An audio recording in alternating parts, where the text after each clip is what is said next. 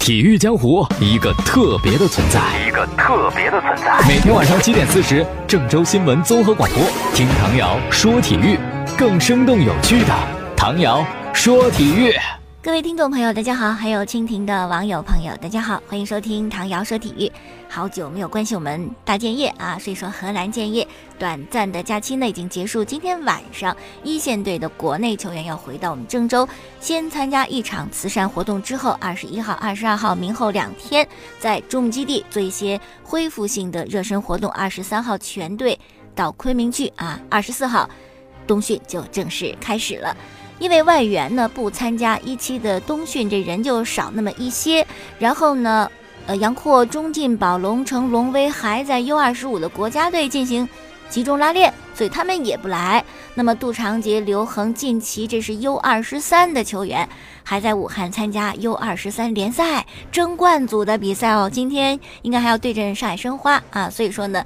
明天集合的球员就只有十四位了：温志祥、韩轩、顾操、冯卓毅、柯昭、王国明、外力、吴衍、王菲、陈浩、路遥、马星宇和李本健，他们是第一批到昆明进行拉练的河南建业的球员。哎呀，念这名单的时候呢，念到队长顾操的名字，就想起来上赛季不必要的动作，是吧？结果禁赛了，应该是十场比赛吧？我特别的不值当。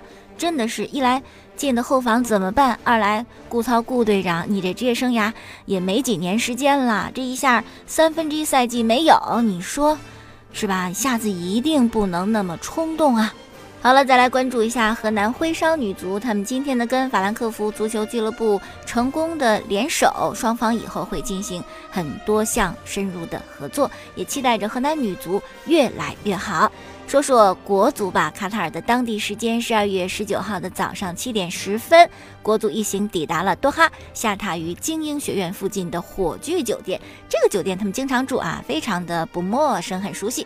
昨天我们就讲了，本次亚洲杯足协老上心了很多工作，那做的简直是无微不至啊！比如说呢，特意从当地就是多哈呢，请了两名中国厨师为队员们准备完美的一日三餐。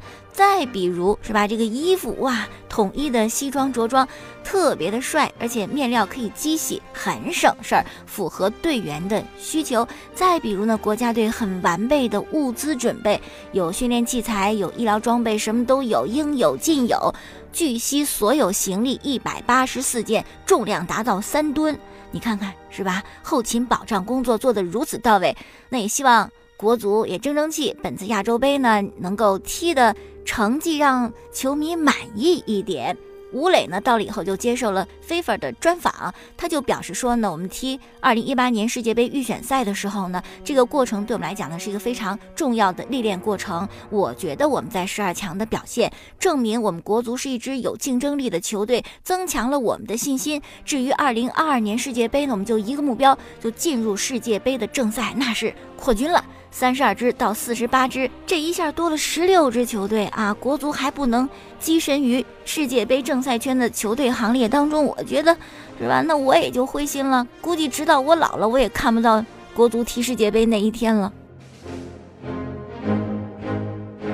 哎再说一事儿啊，这事儿是很多俱乐部的领导非常关心的。十九号、二十号、二十一号呢，都在上海开会啊。足协的高层，包括各俱乐部的高层都在开会，关注的就是注资帽、工资帽、转会帽、奖金帽这四个问题，会在会上一一的确定啊，赶紧确定吧。什么外援的名额呀、亚外的政策呀、U 二三的政策呀、U 二十五的国家队集训问题呀，是吧？免得这个俱乐部都不知道新赛季开始之前应该怎么。去去准备了哈，有一最新消息是今天上午大概十点多传来的哈，说是这个 U 二十三的球员政策跟。上赛季基本相同，包括外援政策也跟上赛季基本相同啊。那么新的赛季，二零一九赛季呢，每场比赛每个队首发十一人当中，至少得有一人是 U 二十三的球员。整场比赛 U 二十三的出场人数不能少于外援，外援上两个，U 二十三也得上两个，外援上三个，U 二十三就得上三个。这个跟二零一八赛季初期完全一样啊。但是新赛季呢，有一些小的变化，就是如果各级的国家队集训。队征调了 U 二十三的球员，征调一个人减一名额，征调两个人减两个名额，征调三个人就不用执行 U 二十三政策，其其实跟上赛季一模一样的，有个小变化就是整个。中超赛季的时长问题，我们以前的赛季呢，一般就是三月初开始，十月底结束，顶多就是十一月初就结束啊。但是明年因为国字号的这个比赛任务比较多，横跨二百七十天左右吧，啊，三月初开始，要到十一月底或者十二月初才会结束呢。好，说说外援方面啊，二零一九赛季呢，中超依然是注册四个人登场，三个人没有亚外和非亚外的区别。这个对中超不踢亚冠的球队呢影响不大，反正上赛季就这样是吧？咱也习惯了。但对那些要参加亚冠的球队来讲呢，就是很为难的问题。你要是买亚洲外援吧，在中超赛场没什么用啊，因为你要上亚洲外援，就得少上一名欧美外援。但很多中超球队还认为欧美外援水准呢是比亚洲外援高的，所以宁肯呢就是都上欧美的，不上亚洲的，就不买亚洲外援了。可如果你踢亚冠的话呢，亚冠赛场是允许上亚洲外援的。如果你不买，等于是欧冠赛场上你就比其他球队少一外援，你就吃亏呗，是呗？外援水准还稍微高一点嘛。上赛季申花就没有引进亚洲外援，结果小组赛发挥不是很理想啊。哎呦，让他们头疼去吧，想想吧，看看怎么去取舍。再说世俱杯啊，一场半决赛呢，先进行那场是二爱因胜了河床，这场呢是皇马三比一胜的亚冠的冠军鹿岛鹿角晋级到世俱杯的决赛，对阵的是东道主二爱因啊。贝尔在比赛当中上演帽子戏法，不愧是杯赛的这个球员，联赛贝尔就简直是消失了啊。而杯赛上呢，就有非常精妙的演出，这样的皇马就成为历史上第一支连续三次打进世俱杯决赛的球队。如果再次夺冠的话，就是史上第一支世俱杯三连冠的球队啊！我相信在决赛当中，伊斯科肯定还上场踢不了球，因为主教练非常讨厌他，不会给他机会。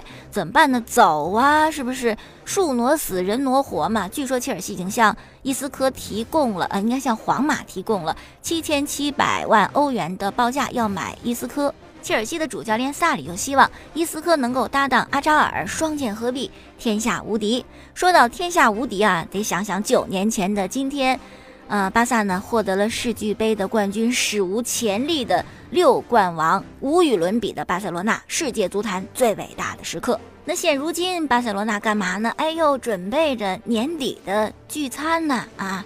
这晚宴现场，只见登贝莱，就那个法国的新人，在巴塞罗那呀，刚开始是对他寄予厚望，后来发现怎么扶不上墙，然后发现毛病特别多，经常训练迟到，因为老爱打游戏，然后就熬到凌晨，打完以后睡觉，早晨起不来，闹钟响都听不见，总是会迟到，还找各种借口啊。这后来就被盯上了嘛，说你手机不准关，你起不来，我们打电话叫你，叫你起来准时训练啊。结果在这个晚宴的门口，有记者又拍登贝莱，嚯，一手拿一部手机，手机还个头特别的大，方便打游戏吧？啊，就这样抵达到晚宴现场，这事实真证明，不允许反驳，就是一不折不扣的网瘾少年呐。不过呢，也为登贝莱感到悲催，是吧？吃个饭也被记者盯着，你说这日子过得实在是压力太大了啊！那么梅西呢，是跟比达尔一起到的，哎，以前不是老跟苏亚雷斯在一块儿吗？怎么着，现在不用喝马黛茶，不要人给拎杯子，就抛弃了苏亚雷斯了？好，继续来关注欧洲足球，英格兰的联赛杯四分之一的一场比赛，在阿森纳的主场酋长球场进行。阿森纳主场零比二输给热刺，孙兴民进球，阿里进球。哎呦，我觉得孙兴民实在就是亚洲一哥啊！这个球技什么太好了，有速度，善跑位，会射门，哈，完美。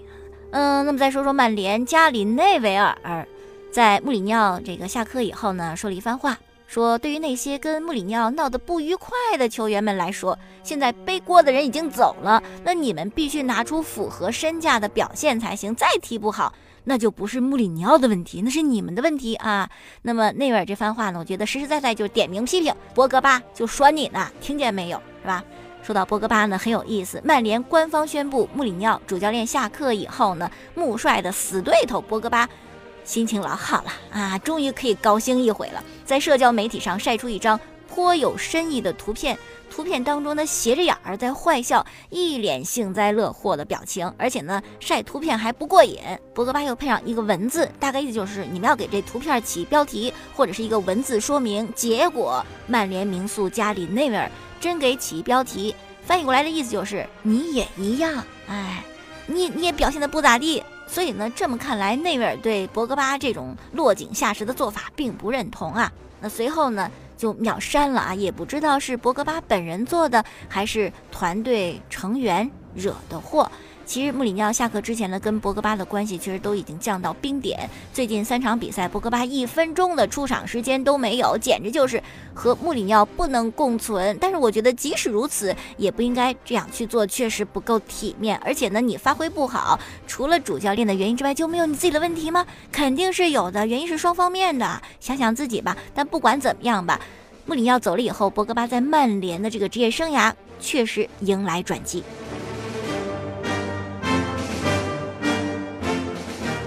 继续说曼联吧，新的主教练会是谁呢？现在任命的是索尔斯克亚啊，瓦布里尔也是曼联的名宿，为临时的主教练。未来的第一目标呢是波切蒂诺，如果得不到波切蒂诺呢，孔蒂可能会成为热门的一个人选。孔蒂的女儿呢，目前是在伦敦上学，他就一直意大利、英格兰之间来回跑，因为他是意大利人嘛，住在意大利，但是女儿又在英格兰上学，是吧？来回奔波呀啊。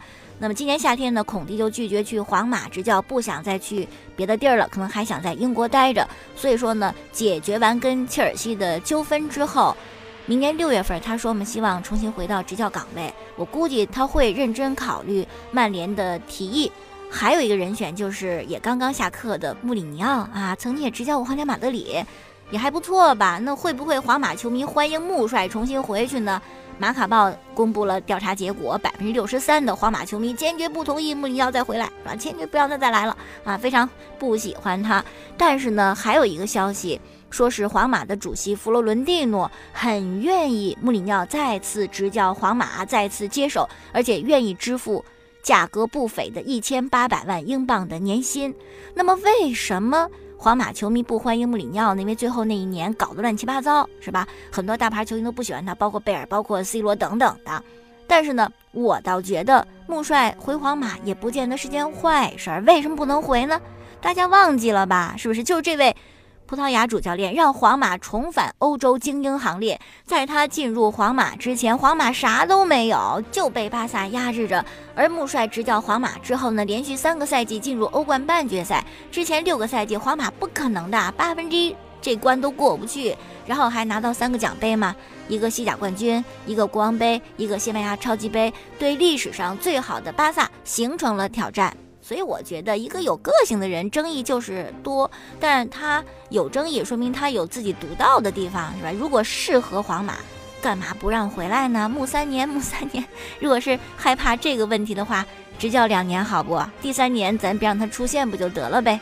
好，再说说 NBA 啊啊，湖人和篮网的比赛，詹姆斯再度开启进攻模式，全场比赛出战四十一分钟，三十六分，十三个篮板，八个助攻，准三双的数据。凭借一己之力，差一点儿就帮着湖人赢得比赛啊！但是很可惜，最终未能使得湖人客场取胜。但是球队尽管输了，詹姆斯却再度为我们展示他强大的个人能力。说到这个个人能力呢，哈登的能力也很强啊！最近呢，我们的助理教练卢卡斯在接受采访就透露了哈登的一个小目标，就连续三年成为常规赛的 MVP 最有价值球员。嗯，他的助理教练就说呀：“我在执教哈登的时候，在他身上看到了年轻时科比的影子。我训练过年轻时候的科比啊啊，他呢就跟哈登一样，有相同的积极的、认真的训练态度以及对技术的追求。如果哈登这个小目标真的实现的话呢，就是历史第二人。之前唯一能够连续三年成为常规赛 MVP 的是拉里伯德，一九八四到一九八六连续三年。”当然了，我觉得哈登个人能力是不成问题的啊，表现数据都会很抢眼。像目前这赛季是三十一点五分，八点二次助攻，外加五点八个篮板，这场均啊可以说得过去。但是呢，真想成为常规赛最有价值球员，那你球队的战绩还得显著提升。如果只是现在这种排名、这种表现，那就没戏了。还有一位球员啊，总是让人感觉到很有实力，但是现实却啪啪打脸，这就是卡梅隆·安东尼。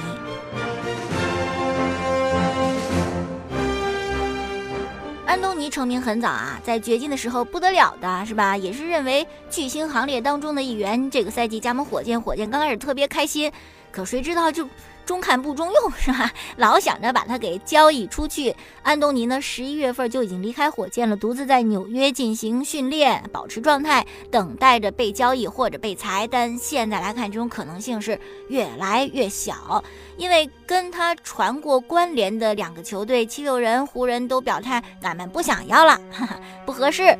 除了这两支球队之外，还有一支球队之前也说考虑过安东尼，就是黄蜂啊，因为黄蜂队的老板呢就是篮球肥人迈克尔乔丹，私交啊跟安东尼特别好。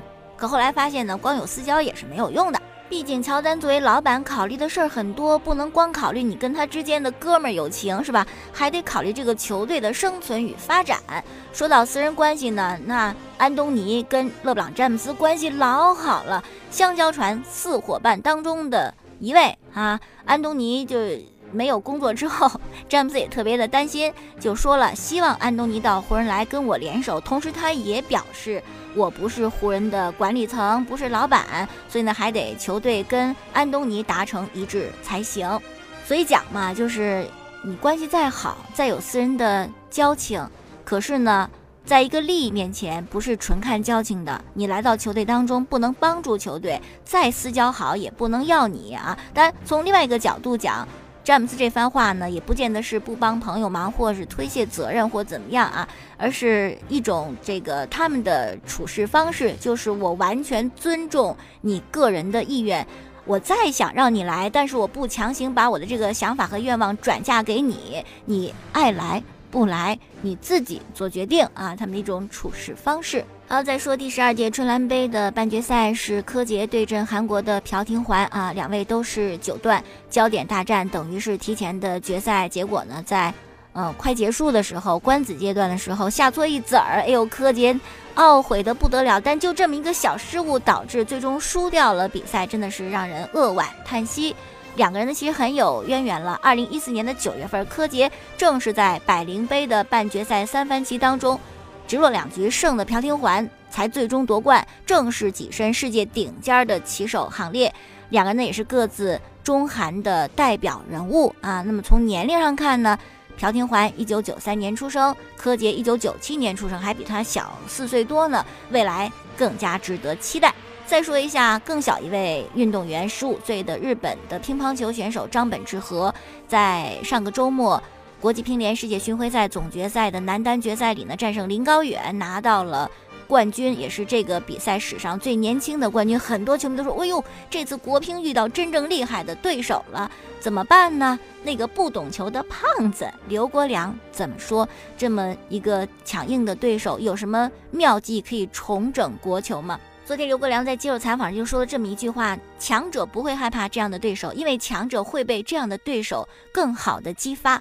哎呦，我觉得刘国梁勇敢、自信、大气。好了，今天就说到这儿吧，感谢听众的收听。过去的节目录音呢，就在蜻蜓 FM 上搜索“唐瑶”两个字，找唐瑶说球。每天晚间七点四十，关注郑州新闻综合广播播出本档节目。我的微信公众号搜索“唐瑶说体育”。明天我们再见。